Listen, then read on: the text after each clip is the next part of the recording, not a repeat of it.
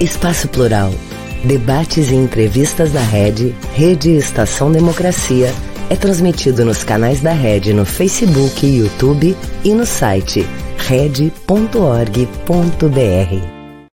Olá pessoal, muito boa tarde. Eu sou o jornalista Solon Saldanha. Esse é o programa Espaço Plural, Debates e Entrevistas. Ele é uma realização da Rede, Rede Estação Democracia mas nós contamos também com a participação e o apoio de 23 emissoras de rádio e TVs parceiras, né, que o retransmitem. Hoje nós estamos aqui na nossa edição número 443 e contando com duas convidadas bastante especiais. Uma delas já está conosco, estamos aguardando a, o contato da segunda, que está havendo um pequeno problema técnico. Mas está aqui conosco a, a promotora de justiça, Ivana Bataglin, ela que é coordenadora do Centro de Apoio Operacional de Enfrentamento à Violência contra a Mulher. Estamos aguardando uh, que se complete o contato com a delegada de polícia Cristiane Ramos, que é diretora da Divisão de Proteção e Atendimento à Mulher do Departamento Estadual de Proteção a Grupos Vulneráveis. Estaremos então com as duas conversando sobre a violência contra a mulher, um crime que cresce a cada dia. Eu lembro a todos que estão aqui conosco nesse momento, assistindo o programa, acompanhando o programa, que ele ocorre de segunda a sexta-feira, sempre das duas às três horas da tarde e, normalmente ao vivo. Uh, mas quando uma pessoa não pode, por alguma razão, os nossos ouvintes acompanhá-lo nesses dias e horários, pode a qualquer momento que tenha disponibilidade de tempo acessar o nosso site red.org.br,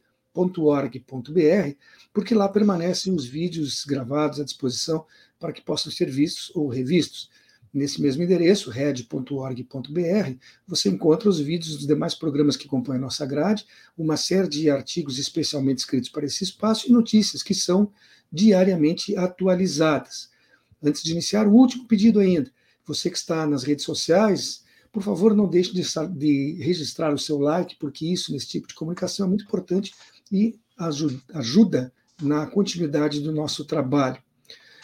Boa tarde, doutora Ivana, seja muito bem-vinda. Muito obrigada, eu que agradeço o convite, cumprimento também a todos os espectadores. Uh, doutora, quando se fala em violência contra a mulher, vem na mente das pessoas em geral, com muito mais facilidade, exemplo de agressões físicas e de feminicídios, né? Mas esse seria quase um ato final, extremo, Existem outros tipos de violência cotidianas e também graves que precisam ser citadas. A senhora pode, por favor, nos dar exemplos dessas outras violências, eh, doutora? Com certeza. Essa é uma pergunta bem importante, porque o feminicídio, ele é a ponta do iceberg, né? Nenhum homem, de uma hora para outra, uh, tem um acesso de loucura momentânea e passa a agredir fisicamente a sua companheira, namorada, esposa, ou mesmo venha matá-la, sem que antes não tenha acontecido outras espécies de violência. Por isso que é tão importante que as mulheres consigam identificar aquelas microviolências cotidianas que, quando se tornam assim repetitivas, elas demonstram a violência psicológica, a violência moral, a violência patrimonial também, que elas vão minando o terreno, elas vão fazendo com que essa mulher sequer se perceba que, que não uh, que está sendo vítima e ao mesmo tempo ela não, as pessoas não percebem que ela é vítima e quando ela vem a sofrer uma violência mais grave, como é a violência física, ela está tão enredada nessa situação que ela já não tem como sair de uma forma tão fácil, fica mais difícil para ela. E eu poderia dar como exemplos assim o controle excessivo, né, do agressor que deseja saber tudo que essa mulher faz, onde ela vai, onde ela gasta o dinheiro, aquele ciúme patológico que ele tem ciúme de absolutamente tudo de todas as pessoas que se aproximam dela, controlar o dinheiro dessa mulher. Então assim são pequenas uh, pequenas atitudes que isoladamente pode parecer uma bobagem, mas aquelas ofensas, aquelas humilhações, quando se tornam uma rotina, elas se transformam em violência psicológica. E essa é uma violência muito importante que deve ser percebida para ser combatida logo no início. Boa tarde, delegada. Boa tarde, gente, tudo bem? Também quero dar as boas-vindas à, à, delegada, eu já havia anunciado a presença dela, né, a delegada Cristiane Ramos, né, da Divisão de Proteção e Atendimento à Mulher, Departamento Estadual de Proteção a Grupos Vulneráveis. E já entrou na sala, já lhe faço a primeira pergunta, delegada. Por que o feminicídio tem andado na contramão da tendência de queda verificada em homicídios em geral? Uh, pesquisando a série histórica, desde a promulgação da Lei número 13.104 de 2015, os, os, registros estão aumentando sempre ano a ano. Internamente, o que, que a polícia a que, que a polícia atribui esse fato? Bom, boa tarde. Então, é um prazer estar aqui conversando com vocês. Bom, vamos começar com a pergunta das perguntas, né? Eu, eu diria que essa é a grande questão, é o grande questionamento que todos nós que trabalhamos na rede de atendimento, de enfrentamento à violência contra a mulher, nos fazemos dia a dia. Porque, de fato, né, toda a atuação tradicionalmente esperada da segurança pública, com o um aumento de um, um policiamento ostensivo num determinado local, com o mapeamento de criminalidade em outro. Então, aqui nesses bairros, a gente está tendo um aumento significativo de roubo de veículos. Quais são as ações tradicionais de polícia que a gente pode trabalhar ali? Quais são as ações que a gente tem que trabalhar quando a gente tem organizações criminosas uh, praticando roubo a banco, ou então numa disputa territorial? Isso leva, por exemplo, ao aumento do homicídio, e aí o combate se dá muito com a análise dessas organizações criminosas, do tipo de, de, de, disputa de território que eles estão fazendo, enfim, são análises de polícia, de, de segurança pública tradicionais que, de fato, não conseguem alcançar as questões relacionadas à violência. Por quê? Uma das grandes uh, questões é que a violência contra a mulher, de um modo geral, e o feminicídio, que é a ponta desse iceberg, ele tem fatores que vão muito além da segurança pública. Na verdade, a gente está uh, completamente mergulhado aqui num país e num estado completamente machista, e aí isso não é uma agressão aos homens, não deve ser lido dessa maneira. Na verdade, a gente precisa reconhecer esse machismo em todos nós o tempo todo para poder avançar. E é esse machismo que está na estrutura da nossa sociedade, que está no nosso inconsciente, que faz com que as mulheres sigam nesse ciclo de violência e tenham muita dificuldade de romper. A grande maioria dessas mulheres que são mortas não conseguiram quebrar esse ciclo de violência e permaneceram nele até que a gente chegasse ao evento letal. E os números da própria segurança pública confirmam isso, na medida em que a maioria dessas mulheres nunca registrou uma ocorrência policial, não, não tem a medida protetiva. A gente, quase 90% dessas mulheres não tem uma medida protetiva válida ao tempo que foram mortas. A leitura oposta que a gente pode fazer é que a medida protetiva salva vidas, que essa proteção que a gente consegue oferecer, já conseguia oferecer antes e está melhorando até com o nosso programa de monitoramento do agressor com tornozeleira eletrônica, é uma proteção efetiva só que quebrar esse silêncio, fazer com que a mulher consiga acessar os serviços da rede de proteção é muito complexo e não envolve unicamente segurança pública. Envolve educação, envolve cultura, envolve emprego e renda, envolve uma série de fatores socioculturais. Mas é óbvio, é natural que quando a gente fala de um crime, do indicador criminal, a cobrança acaba sempre recaindo na segurança pública. E esse olhar mais amplo e multidisciplinar talvez seja um caminho que a gente tenha que trilhar cada vez mais para conseguir fazer esse enfrentamento. E também não, não seria, pelo caso do, do, dos crimes serem mais difusos, né? porque é, acontece em todos os lugares, não existe uma concentração ou, ou, ou, que se possa prever. Né?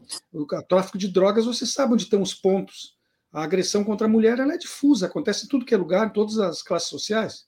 Ela acontece principalmente dentro da casa das pessoas, né? A grande maioria dos feminicídios, inclusive, que é um crime que a gente consegue usar como fator, como parâmetro de, de análise, por quê? Porque não existe subnotificação. No momento que a gente tem um corpo, que a gente tem uma morte violenta de uma pessoa, a gente vai ter o registro de ocorrência.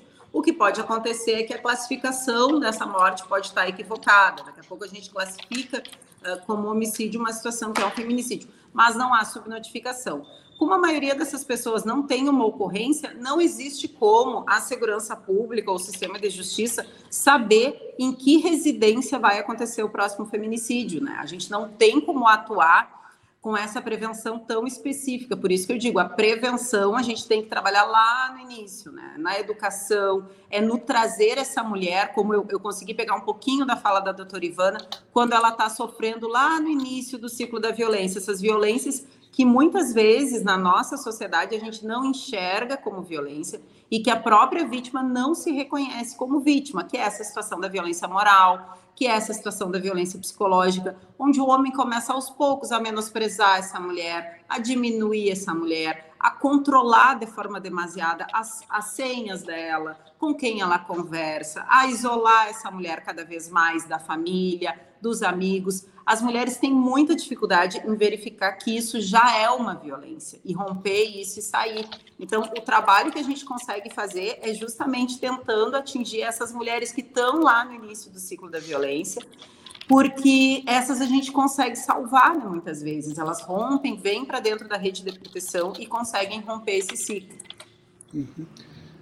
Perfeito.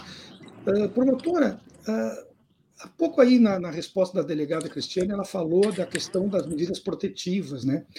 Uhum. Mas do, do, do, da ótica da, da justiça, enfim, do Ministério Público especificamente, uh, essas medidas protetivas que às vezes são necessárias, evidente, elas têm demonstrado realmente eficácia. Como é que pode se exigir que a, que a, proibição do agressor de se aproximar da vítima seja cumprida se não há como ter vigilância 24 horas? Obviamente, a, a, a doutora Cristiane sabe que não pode colocar um policial a atender cada, cada mulher. É, como é que se pode resolver isso, doutora? Porque é, é uma questão cultural enraigada nessa questão do machismo que foi citada. Não é um, algo que se possa mudar de uma hora para outra. E essas mulheres têm que ser defendidas? Sim, tem, na verdade nós temos pequenos avanços, mas temos avanços. Temos muito ainda a avançar em relação a essa questão do machismo estrutural na nossa sociedade, mas estamos avançando, aos poucos, mas estamos. E a Lei Maria da Penha, ela veio para fazer um, um, um giro paradigmático em relação a isso. Não só da sociedade, né, para encarar a violência contra a mulher, mas do próprio sistema de justiça, porque eu, eu recordo que quando eu comecei a trabalhar, eu tenho 25 anos de Ministério Público, as, as agressões contra as mulheres eram resolvidas naquilo que a gente chama de juizado de pequenas causas, ou seja, era uma pequena causa, era algo a ser resolvido entre quatro paredes, era algo que não interessava à sociedade, não interessava ao Estado. A partir da Lei Maria da Penha, de todas as jurisprudências, manifestações dos, dos tribunais superiores que vieram depois dela, isso já está assentado. Isso é um problema da sociedade, é um problema do Estado e todos temos que nos envolver nessa situação situação. Em relação às medidas protetivas de urgência, é como a delegada já falou. Quando nós temos uh, essa leitura inversa de quantas mulheres morreram e tinham medida protetiva e quantas morreram e não tinham medida protetiva, a gente vê que a medida protetiva funciona. Ela não é um escudo invisível que a mulher, ao pegar esse papel, ela vai estar protegida por este escudo. Por isso que as mulheres, elas têm que ter sempre em mente da possibilidade de virem a ser assassinadas, ainda que tenham uma medida protetiva. Elas têm que pensar uh, rotas né, de fuga, modos de se proteger, porque uh, os feminicidas eles, uh, eles são uh, é, é, difícil pará-los, né? Mas no momento em que há uma, uma intervenção do Estado por meio de uma ordem judicial dizendo aquele homem, o Estado está aqui, ela já pediu socorro, isso é um, um poder muito grande. E é por isso que, na maioria das vezes, funciona assim. São poucas as mulheres que têm medida protetiva de urgência e ainda assim são assassinadas. Mas é pensando nessas que, mesmo com medida protetiva, uh, são assassinadas, são agredidas, são ameaçadas, é que a gente sempre uh, diz que as mulheres não podem uh, perder de vista a possibilidade de que venham a engrossar as lamentáveis estatísticas que o Brasil tem, o Rio Grande do Sul também, Porto Alegre também, ou seja, nós vivemos numa estatística terrível.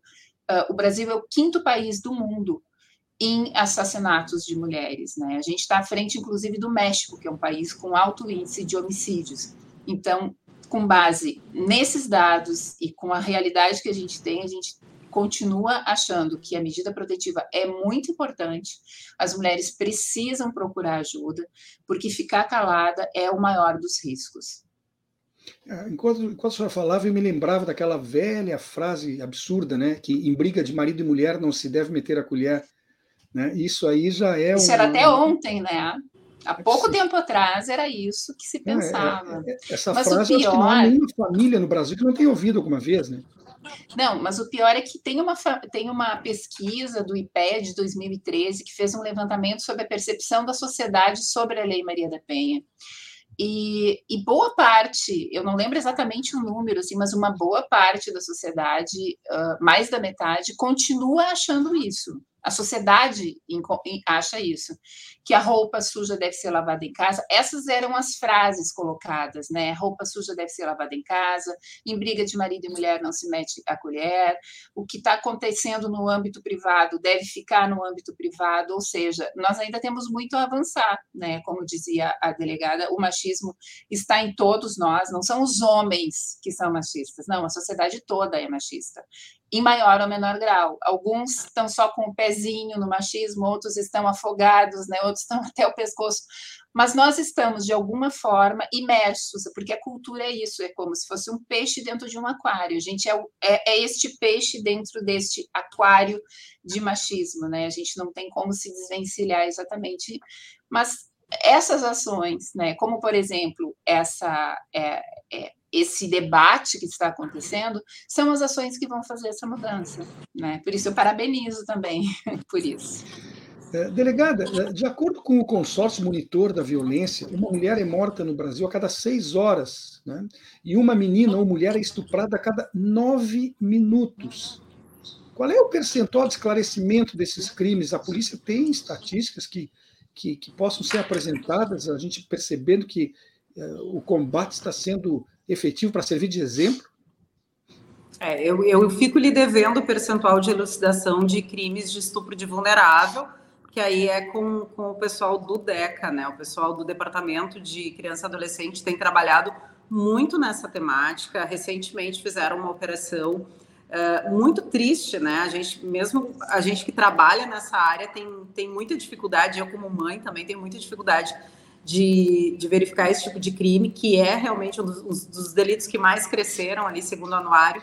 Uh, o DECA acabou de fazer uma operação, está em curso com uma operação relacionada a um homem que mantinha contato com diversas mães através de uma espécie de cardápio, onde ele comprava serviços dessas crianças, crianças a partir de meses de idade. Né? Então, esse pedófilo está preso e inúmeras mães vão sendo presas ao longo dos meses agora nessa operação. Uma operação realmente que está sendo muito bem feita pelo DEC. Então, essa preocupação da Polícia Civil com o estupro de vulnerável é uma preocupação constante. A gente verifica aí esse aumento uh, importantíssimo nos números em 2022, que talvez seja reflexo de uma subnotificação que a gente teve na pandemia. Né? Se a gente uhum. fala de estupro de crianças e adolescentes, a gente fala de um crime normalmente subnotificado e nesse período de pandemia, em que as crianças estiveram afastadas da escola, com menos possibilidade de serem vistas né, como, como vítima, a gente viu esse recrudescimento e agora talvez esse número grande seja uh, resultado disso, né, de um momento de, de represamento de estupros. E aí, em relação à elucidação dos feminicídios, aí sim eu consigo responder de maneira bem tranquila. Na verdade, os feminicídios aqui no Rio Grande do Sul seguem a tendência de todo o Brasil. Nós temos quase 100%, é questão de 97, 98% dos feminicídios praticados por pessoas com quem a vítima tenha um relacionamento íntimo. Portanto, eu costumo dizer que a elucidação desses delitos, a prisão desses homens, não é um grande desafio para a polícia.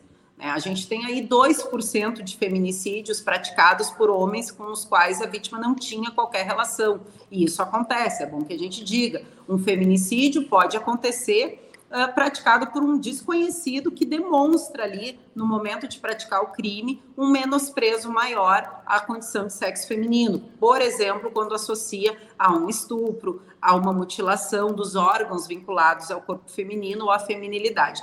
Então, a gente tem esses casos que são bastante raros, mas a grande maioria dos casos é o marido ou algum familiar que vai praticar esse feminicídio. Então, eu costumo dizer que nós não temos grande dificuldade na elucidação um feminicídio, na prisão desse homem, como os colegas, por exemplo, que trabalham com os homicídios, muitas vezes envolvendo facções, e aí se verificar a autoria é um trabalho um pouco mais complexo. O que eu uhum. digo é, a nossa complexidade é conseguir trabalhar a prevenção, que é o nosso grande foco, né? Conseguir trabalhar a prevenção ainda mais a prevenção, como disse a doutora Ivana, das mulheres que conseguem romper o silêncio, que conseguem acessar os serviços da rede de atendimento e ter a sua medida protetiva. Elas são a exceção, mas isso acaba acontecendo, e essa realmente é uma preocupação muito grande nossa. Daí até que surgiu o nosso projeto das tornozeleiras eletrônicas, em que a gente vai conseguir, para casos mais graves, com um potencial maior de feminicídio, monitorar 24 horas, aliás, já estamos conseguindo, né? Porque o projeto já iniciou aqui há cerca de um mês em Porto Alegre Canoas, já conseguimos aí monitorar 24 horas a possibilidade de aproximação desse homem. Inclusive, já temos duas prisões em flagrante que ocorreram com homens que, assim que colocaram a tornozeleira, foram diretamente para a casa dessas mulheres. Então, demonstrando que, como diz a doutora Ivana, é muito difícil parar. Né? Um homem que sai do presídio já determinado a matar, a matar sua ex-companheira, mesmo com a tornozeleira, sabendo que estava sendo vigiado, saiu da Polícia Civil com a tornozeleira e foi direto para a casa dessa mulher. Né? Isso é um, é um exemplo bastante simbólico do que, que é o feminicídio. Mas, doutora, a questão da tornozeleira, com ela é possível localizar eletronicamente o homem, a gente sabe onde ele está mas só vai tocar, digamos assim, um alarme com a proximidade dele da residência da mulher ou do ponto de trabalho da mulher. Não, não. Mas, mas, mas vem cá, a, a, bota uma tornozeleira na mulher também, para que compare uma da outra. Como é que, eu como posso é explicar como é que funciona o programa, não é assim. Como é que, a gente é que, pensou. Isso, que eu isso, isso que eu queria que senhor esclarecesse.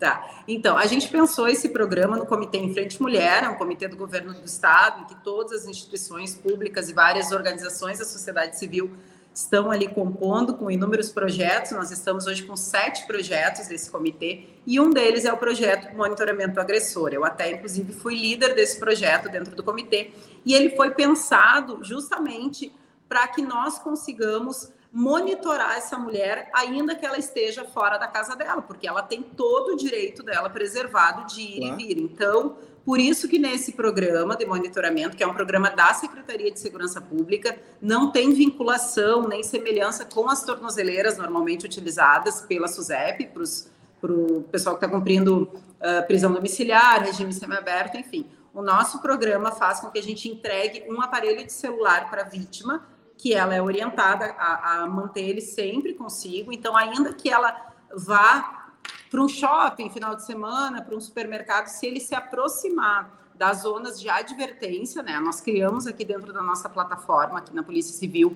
as zonas de exclusão que esse homem não pode acessar, que são fixas, como esses exemplos que o senhor deu, né? Do trabalho, do local uh, em que ela reside, de algum outro local que ela vá com muita frequência, a casa da mãe, a casa de algum parente, mas nós temos essa novidade que é a zona de exclusão móvel, que é esse aparelho de celular que a vítima recebe. Pensamos lá no início em, em um aplicativo para que dê geolocalização para o celular dela e nos demos conta que a maioria das mulheres chegam na delegacia com o celular já destruído por esse companheiro. Uma das primeiras coisas que os homens fazem na briga é quebrar o celular. Então elas chegam aqui sem então, nós entregamos um celular para essa mulher e ela não vai ser monitorada. A gente vai monitorar a movimentação desse homem. Se ele eventualmente romper essa zona, são duas zonas, né? A de advertência, em que a tornozeleira vibra e ele recebe uma ligação da Brigada Militar dizendo para se afastar do local, é uma zona mais ampla.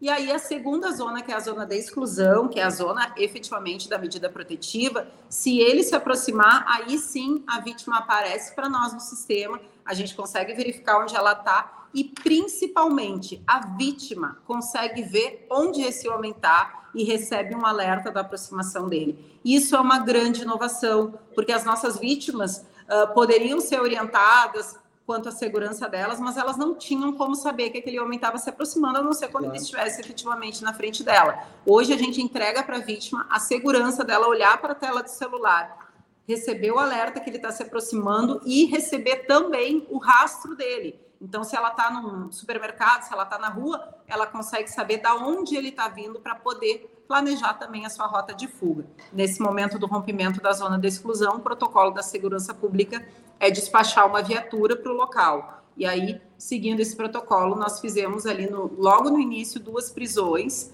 uh, importantes, né? Esse monitoramento é todo feito pela Brigada Militar e a gestão do projeto das, da, dessa plataforma é feita pela Polícia Civil. Então, essa divisão ficou dentro da segurança pública, a partir, é claro, de uma decisão judicial de concessão de medida protetiva com fiscalização. Não é para todas as medidas protetivas, é para as medidas protetivas que tenham um risco maior. É, a minha pergunta parecia um tanto tola, mas eu fiquei pensando isso mesmo. Quer dizer, você precisa ter uma maneira de controlar a distância de um para o outro, e a mulher se move, ela não pode virar uma prisioneira pelo fato de estar sendo ameaçada. Ela continua Exato. com a vida dela, que precisa ser respeitada, preservada, o seu direito a trabalho, lazer, né, etc. Uh, doutora Ivana, as casas de acolhimento para mulheres vítimas de violência doméstica, bem como para os seus filhos, né, elas têm uma relevância muito grande né, no enfrentamento desse problema. E sendo assim tão importantes, elas são em número suficiente? E quem deveria ou quem mantém essas casas? Porque eu vejo muita solicitação de, de auxílio da sociedade civil, mas não é uma obrigação do Estado assegurar é, esse acolhimento para as mulheres? É, realmente elas são de extrema importância, porque em determinados momentos essas mulheres precisam né, uh, fugir e se esconder, e as casas-abrigo elas ficam em endereços que são desconhecidos, né? Então, uh, esse homem agressor ele não pode uh, encontrar essa mulher se ela estiver lá. E elas são em número muito reduzido, né? Elas não atendem a todas as necessidades, né? E, em princípio, elas têm que. O Estado, como um todo, é que tem que, que garantir a, a segurança, a efetividade da Lei Maria da Penha, uh, incumbe a todos os órgãos, né? A Lei Maria da Penha determina exatamente uma uh, união interinstitucional para que todos nós possamos uh, colocar essa mulher em segurança.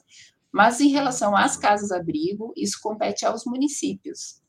Alguns fazem convênio entre eles para que, tendo vaga num, num município, possa encaminhar as mulheres para lá. Alguns municípios não têm nada, não tem nenhum convênio, não tem a casa. Alguns colegas, inclusive, já ingressaram com ações, né?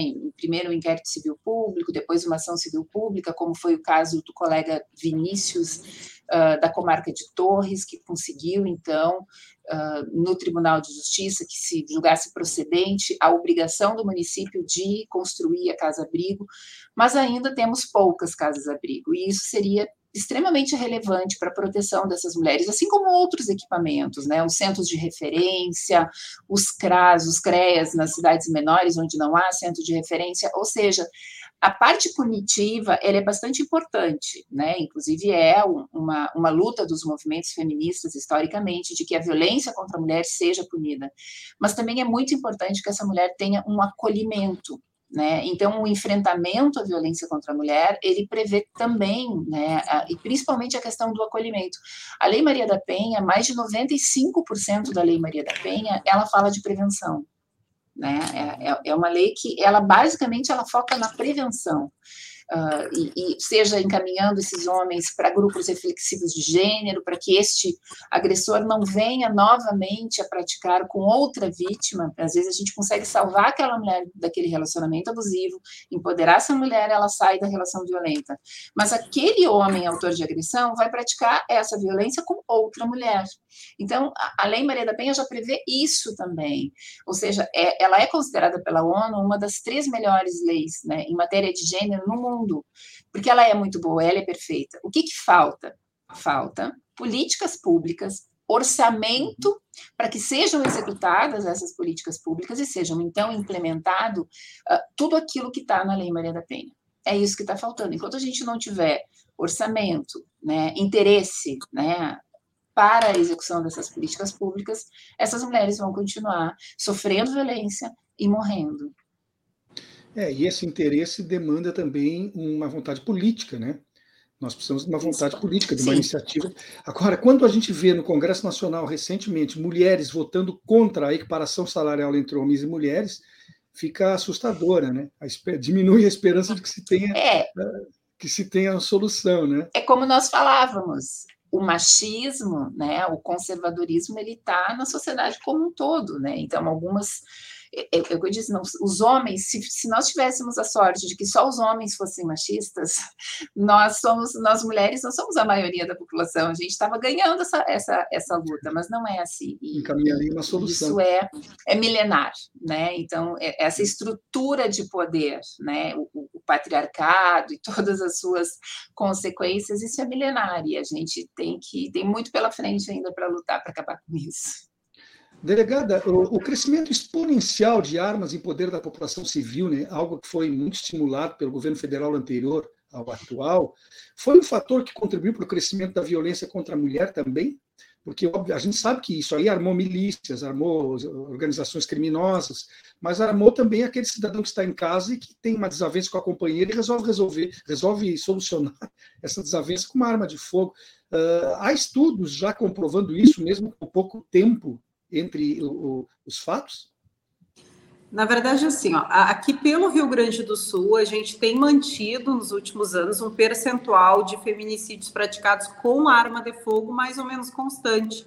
Não são a maioria, a grande maioria dos feminicídios são praticados com arma branca, então os homens usam o que eles tiverem à mão: é o espeto, é uma faca de cozinha, é uma tesoura. A gente tem um percentual grande de feminicídios praticados com as próprias mãos, né, asfixia, esganadura, enfim e a gente tem ali em torno de um terço dos feminicídios praticados por arma. Um estudo que eu gostaria muito de fazer, eu, eu brinco que é para próximo, para o doutorado, para o mestrado agora não vai dar, mas um estudo que eu gostaria muito de fazer, porque essa pergunta volta e meia surge, é se esse um terço tem armas legais ou ilegais, né? Eu não, não, não hum. conheço nenhum estudo aqui no estado, pelo menos que demonstre se esse um terço de mulheres que morreu a partir da existência de uma arma daquela casa se era uma arma legal ou ilegal. Muitas vezes essa situação não vem para dentro do inquérito, então a gente não tem essa, essa informação. Mas, claro, existem teorias de que a existência de uma arma dentro da casa mantém a mulher em situação de violência. Né? Ainda que a gente não chegue ao feminicídio, existem muitas teorias relacionando a existência da arma com a manutenção da mulher naquela situação de controle, porque é uma forma de controlá-la, né? Não sei se a doutora Ivana conhece estudos mais aprofundados relacionando arma de fogo. Eu conheço os dados estatísticos Não. e eles é, mais essa ou menos pergunta é, essa pergunta também queria que fosse, que fosse respondida, mas também não tenho, eu não conheço esses dados. É, mas eu é. acho que vocês duas concordam comigo que a arma legalizada já é um problema. Imagina então a arma ilegal, né? Ou a arma que foi legalizada de uma forma estranha com esses carros aí, não sei é, o que mais. Eu tenho uma opinião bem formada a respeito da questão das armas, que é o seguinte: eu acho que a arma é para a polícia, né? A arma é para quem vai trabalhar com ela, não é para a população em geral. Eu não acho que armas em casa possam proteger mulheres, nem se elas estiverem com uma arma e a população em geral. Essa, esse é o meu posicionamento em relação a armas, né? Mas enfim. É, eu, eu, nunca vi nenhum estudo também demonstrando que a arma em casa protegeu alguma mulher. Né? Então, assim, realmente é, uma, é um campo de estudo profícuo para alguém se, se debruçar. Né? Eu tenho essa curiosidade. Ontem eu brinquei com o pessoal aqui da assessoria e disse: olha, eu queria entender mais ou menos que armas são essas, né? Que, porque essa pergunta surge, né? As pessoas sempre fazem essa relação, mas de fato, os últimos Uh, a série histórica que a gente tem aqui no estado, os últimos quatro, cinco anos, se manteve esses feminicídios assim, um terço deles é com arma, a grande maioria arma branca, que é a faca, né, o objeto cortante que esse homem tiver à mão ali para matar essa mulher. Aliás, estamos chegando, já passamos até o nosso tempo do intervalo, mas aqui ó, eu vou colocar de novo na tela uma pessoa que está nos ouvindo aqui, que acompanha seguido o programa, a Isabela Vieira, ela fez isso. Ó. A ex-primeira-dama mandou as mulheres escolherem entre a Lei Maria da Penha e uma arma daí é assustador, né? Mas, enfim, espero que eh, a sociedade saiba realmente entender que precisamos contar com a polícia, precisamos contar com o Ministério Público e o Judiciário para resolver esta e todas as questões que nós temos na nossa vida, no dia a dia, como uma sociedade civil né, organizada. Temos um intervalinho aí de um minuto e já voltamos para a continuidade do programa. Um país sem serviço público, sem concurso público, dependendo de nomeações políticas. Já imaginou? É o que pode acontecer com a aprovação da reforma administrativa. A Durga Sindical, em defesa dos professores e da educação pública e de qualidade.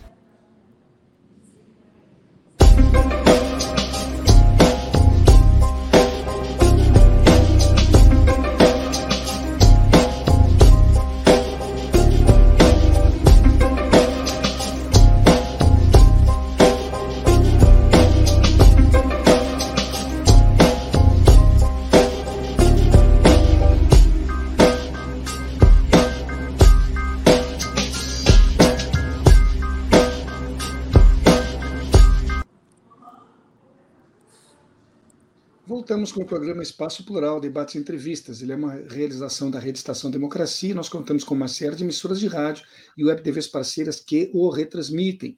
Hoje nós estamos recebendo aqui Cristiane Ramos, que é delegada de polícia, diretora da Divisão de Proteção e Atendimento à Mulher do Departamento Estadual de Proteção a Grupos Vulneráveis. Também está conosco Ivana Bataglin, que é promotora de justiça, coordenadora do Centro de Apoio Operacional de Enfrentamento à Violência contra a Mulher com ambas, eu estou aqui conversando a respeito disso, a violência contra as mulheres, que é um crime que, infelizmente, né, cresce a cada dia.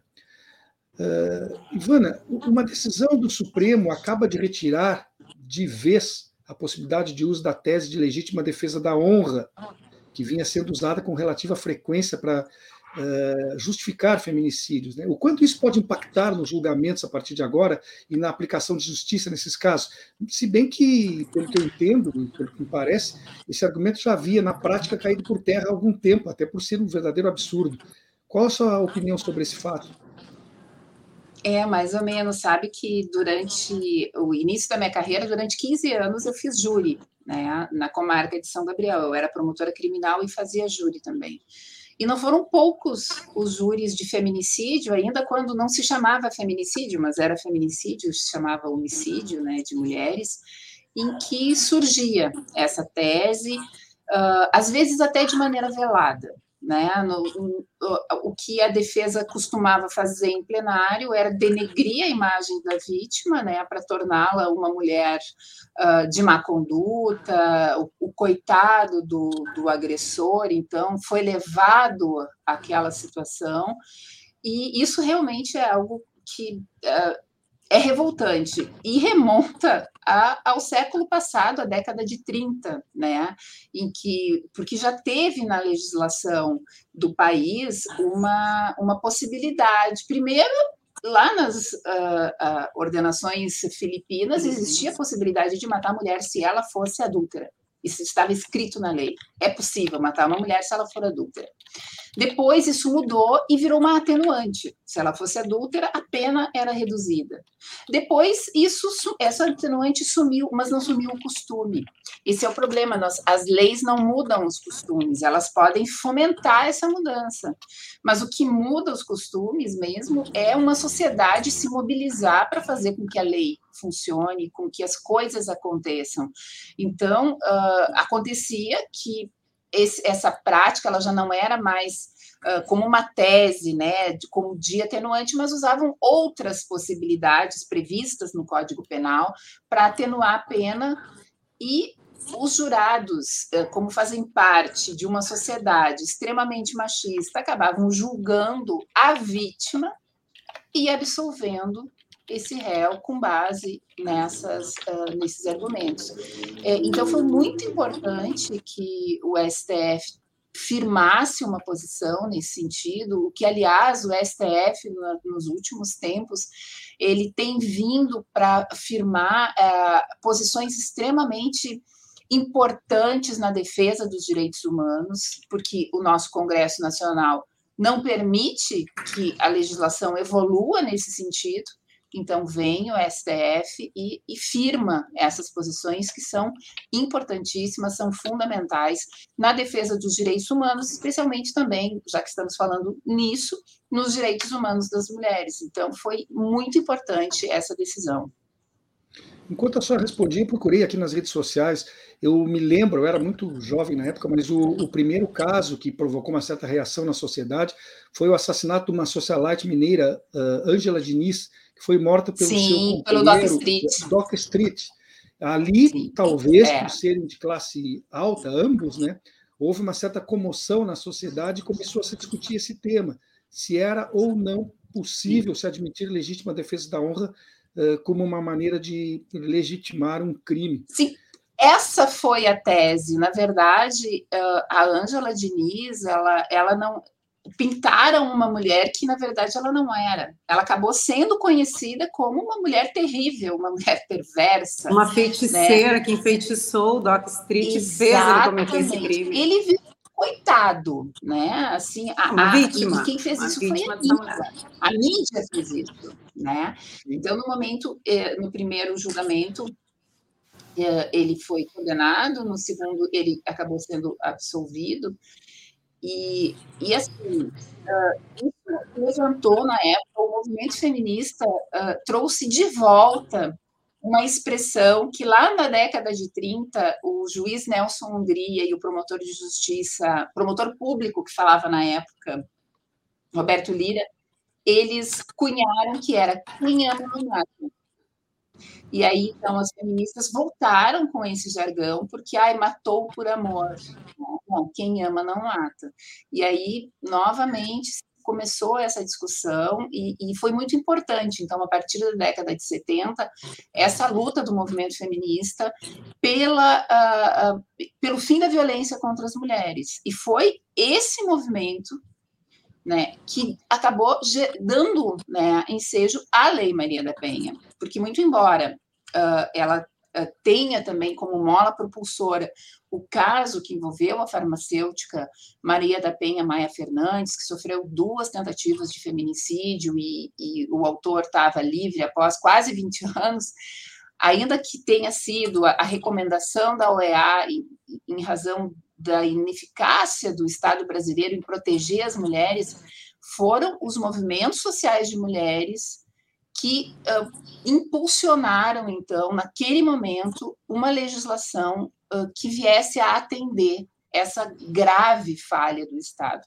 que foi a Lei Maria da Penha. Por isso que ela é tão bem pensada, porque ela é uma lei que ela não veio de cima para baixo, ela veio de baixo para cima, ela veio dos movimentos sociais de mulheres, daquelas mulheres que conheciam e conhecem a realidade do que é a violência contra a mulher. E por isso é que ela é tão boa.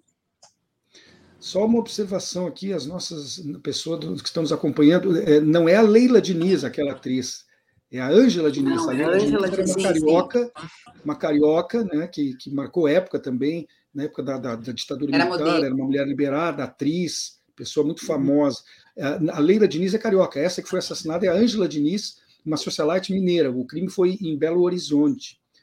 Uh, doutora uh, Cristiane, Cristiane, qual é a diferença realmente assim entre feminicídio e homicídio? Porque esse, esse assunto foi tocado aqui há pouco. Eu vi uma pessoa escrevendo aqui, me mandou também pelo WhatsApp, que às vezes as pessoas, só pelo fato de ser mulher, é feminicídio, ou as mulheres podem ser vítimas de homicídio? Eu, eu, sei mais ou menos a resposta, mas quero tecnicamente a, a sua colocação para esclarecer de vez. Perfeito. Na verdade, esse termo ele vem para o ordenamento jurídico, na verdade, ele é trazido para o debate para que a gente consiga verificar e enxergar nas estatísticas, porque política pública só se faz se a gente tiver números, né? Quando que mulheres são mortas apenas por serem mulheres? Então, se eu tiver uma mulher que morreu numa situação de violência doméstica, de violência familiar, de uma relação íntima de afeto, se eu tiver uma mulher que foi morta em que eu consiga demonstrar que houve um menosprezo ao sexo feminino, aí eu tenho esse marcador de feminicídio. A diferença do é a violência de gênero, né, Cristiane?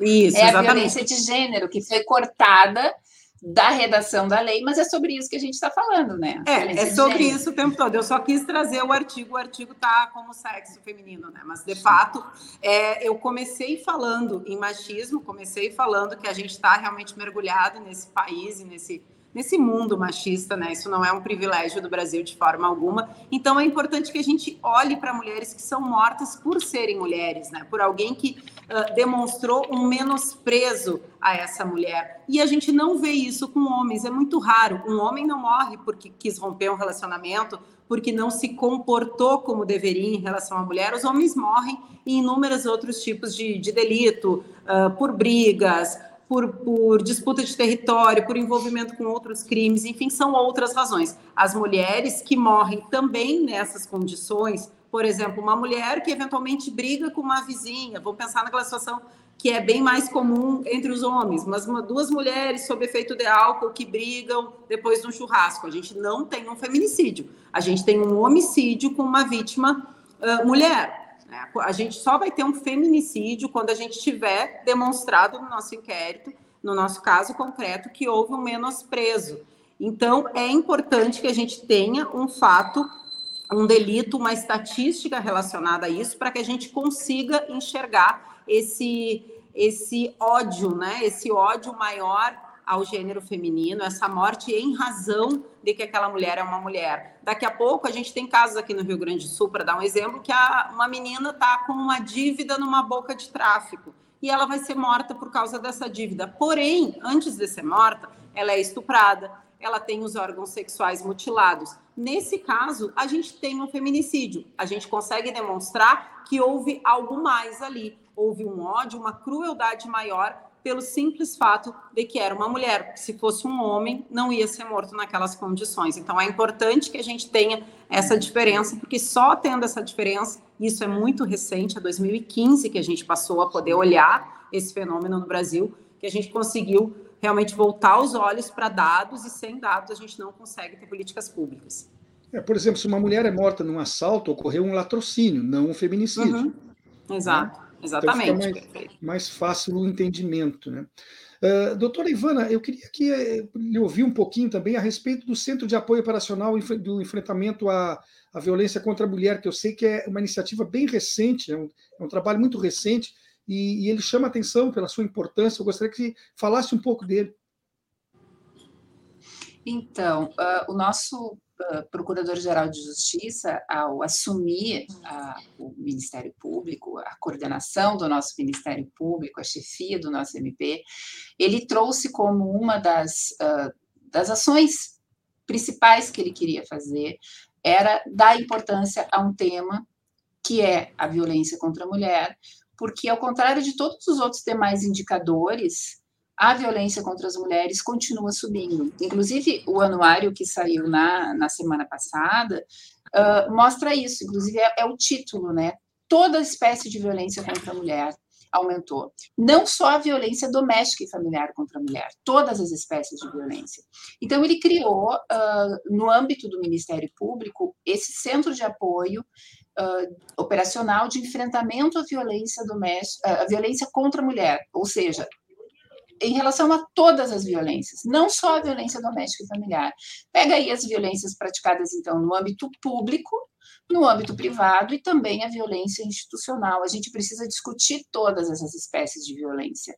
Então, uh, nós temos agora uma, um apoio maior a todos os membros do Ministério Público, a todos os promotores de justiça, para que promovam ações mais efetivas, seja na fiscalização, como uh, falávamos antes, criação de equipamentos, como casas-abrigo, seja na persecução penal dos autores de crimes contra as mulheres, seja no acolhimento dessas mulheres, um acolhimento mais adequado dentro do próprio Ministério Público, porque as mulheres, elas às vezes elas percorrem um caminho uh, muito grande para conseguir, né? Elas, elas, passam por diversas instituições e, e o, o, o, trato com essa espécie de violência é completamente diferente do trato aos outros tipos de crime. Quando a gente lida com uma vítima de violência doméstica, a gente não está lidando com uma vítima de roubo, uma vítima de furto, porque são relações continuadas, são relações em que a vítima e o ofensor têm uma relação de afeto, de alguma forma.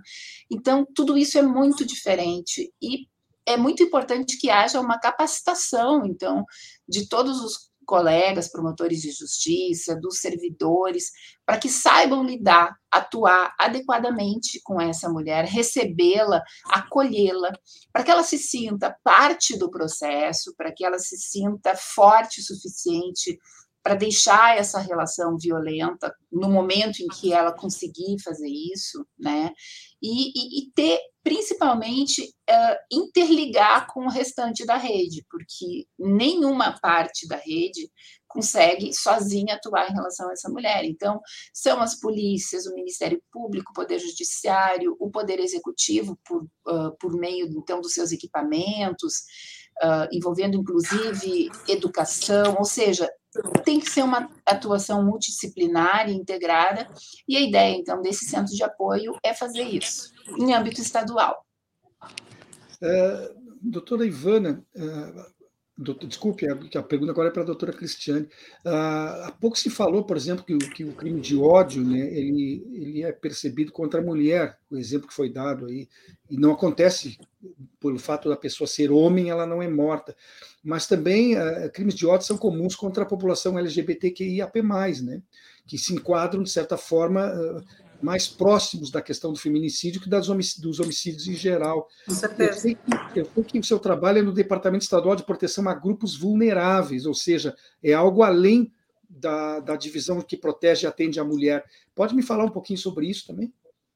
É, nós temos hoje, desde 2019, a Polícia Civil tem um departamento só para que nós possamos ter esse olhar especializado para grupos vulneráveis. Né? Então, desde 2019, temos uma divisão específica, uh, temos dentro do, do, do, departamento, temos três divisões, cada uma se especializando numa área. Eu sou diretora da divisão de proteção à mulher, mas nós temos uma outra divisão, que é a delegada Tatiana Bastos, é a diretora atual, que é a, justamente a divisão do, do idoso e combate a crimes de intolerância. Temos aqui em Porto Alegre uma delegacia de combate à intolerância, que já está, vai completar, acho que três anos de existência, com excelente trabalho, principalmente agora nós, nós percebemos a delegacia crescendo muito num trabalho focado no neonazismo, né, aqui no Rio Grande do Sul, várias investigações sendo feitas nesse sentido, e temos em Santa Maria também uma delegacia especializada, no, no, no, interior do Rio Grande do Sul, nós temos já seis delegacias, uh, que são as DPPGV, são delegacias de proteção a grupos vulneráveis, que fornecem também, entregam para a população um serviço especializado para todos esses grupos, incluindo uh, mulheres, uh, idosos, pessoas que sofram crimes de intolerância. Então, a gente tem toda essa situação já sendo olhada de maneira especializada pela Polícia Civil. Quando nós temos uma situação envolvendo morte, aí nós temos o Departamento de Homicídios que ainda trabalha com essas mortes, ainda que ela tenha ocorrido nesse âmbito dos crimes de ódio, né? A exceção realmente é para os feminicídios que ficam no âmbito das delegacias da mulher. As delegacias da mulher aqui no estado tra tratam e, e cuidam da investigação de feminicídio há muitos anos já. Agora, em 2023, a gente teve uma atualização uh, a gente teve uma nova lei federal determinando que feminicídio seja tratado nas DEANs. E isso é uma inovação para inúmeros estados do Brasil. Eu tenho contato com várias delegadas de DEAN, quase todas as delegadas de DEAN aqui do Brasil. A gente tem, tem grupos de trabalho, de câmaras técnicas, encontros em Brasília. E o pessoal ficou realmente de cabelo em pé por ter que começar a trabalhar nessa temática, porque era sempre tratada uh, pelas delegacias de homicídio, né? Então, aqui no Rio Grande do Sul, a gente já avançou nisso, porque para nós é o nosso normal, as DEAs todas já trabalham com essa temática. E aí, crimes de intolerância, nós temos também essa delegacia especializada, recebemos muitas vezes visitas, né? de outros estados aqui para conhecer o nosso trabalho, também o trabalho das Salas das Margaridas, que nós temos aqui, serve de exemplo para muitos estados do Brasil. Eu tive a satisfação, em duas oportunidades, de entrevistar a sua colega, a delegada Andréa Matos, recentemente falecida, né? que fazia um trabalho brilhante também à brilhante, frente com certeza. desse tipo de atendimento tão necessário. Né? Eu, Exatamente, eu... a delegada Andréa Matos idealizou a Delegacia da Intolerância, fez todo o projeto e iniciou de forma brilhante, realmente, além de uma perda de uma amiga pessoal que eu tinha, a gente perdeu aqui na polícia, com certeza, uma grande colega com a partida dela. É, o meu contato com ela foi breve, mas o suficiente para que eu a admirasse. Acho que ela fazia um trabalho realmente muito brilhante. Nós estamos chegando perto do final do, do nosso tempo do programa, então eu queria que cada uma de vocês, pelo menos por até dois minutos, desse alguma dica de como é que nós devemos agir, nós, eu digo, por exemplo, eu, enquanto trabalhador da imprensa, e eu, enquanto homem também, né? O que, que nós podemos e devemos fazer para ajudar no combate dessa situação tão uh, desumana que é enfrentada pelas mulheres no, no, dia a dia com essa violência?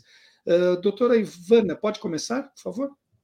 Posso sim. Eu gostaria de dizer que agora é a hora da gente meter a colher, como temos feito nos últimos tempos, né? As vítimas uh, tem que ter coragem de pedir ajuda, procurar uma delegacia de polícia, procurar o Ministério Público, chamar a Brigada Militar no momento em que está acontecendo o fato, na emergência, chamar, ligar o 190, uh, levar os fatos até o Judiciário, pedir uma medida protetiva de urgência, porque isso funciona. Os dados têm mostrado que o pedido de ajuda funciona sim.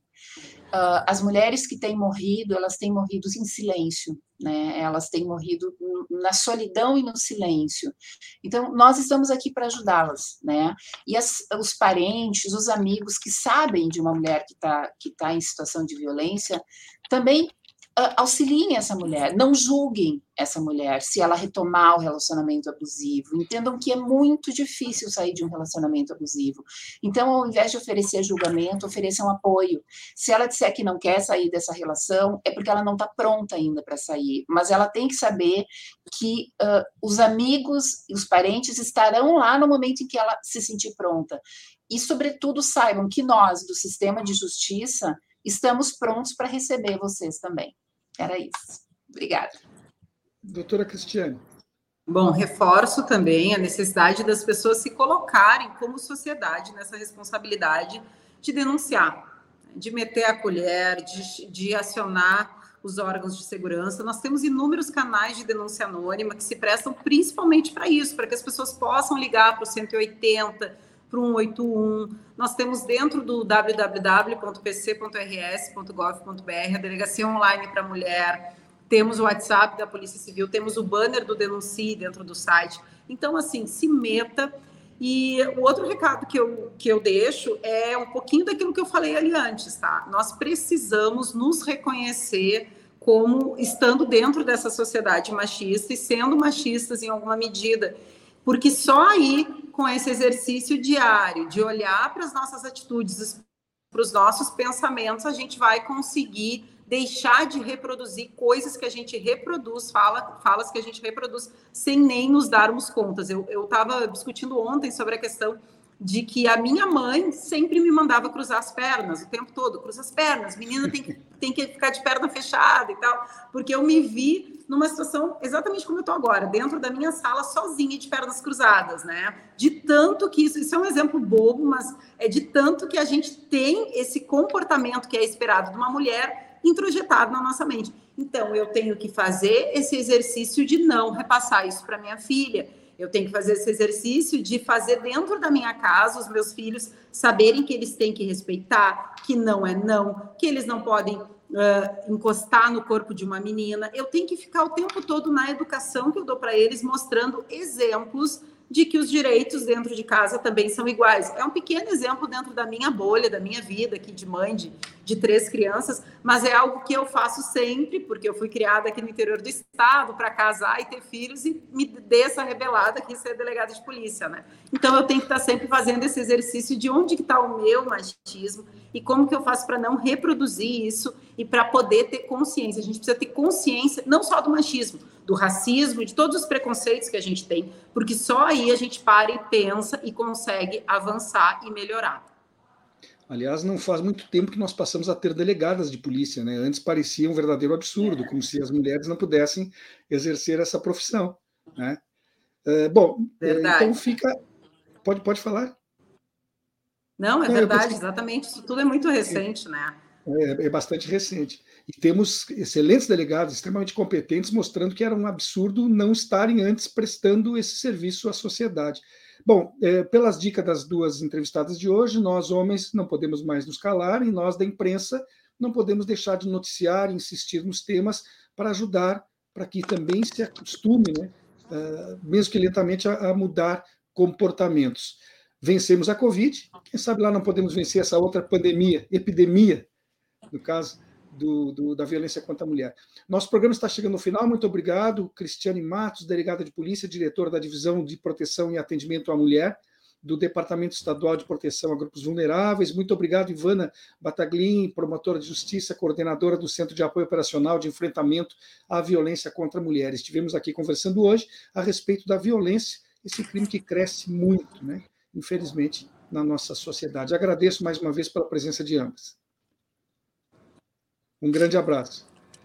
Antes de encerrar, eu quero também é, convidar a quem está nos acompanhando agora para que logo mais, daqui a pouquinho, às quatro da tarde, aqui mesmo na Rede, veja também o programa Estação Prata da Casa. A sua apresentadora Nora Prado estará recebendo uh, e entrevistando Daniela Carmona, atriz, dramaturga e diretora. Agradeço aos colegas jornalistas Babton Leão, que esteve na técnica, e Graça Vasques, que lidera a produção. Concluo com meu muito obrigado a você que nos prestigia com a sua audiência. Reitero o convite para que estejam de volta aqui amanhã às duas horas da tarde, porque com certeza eu vou estar esperando. Uma excelente quinta-feira, forte abraço e até mais.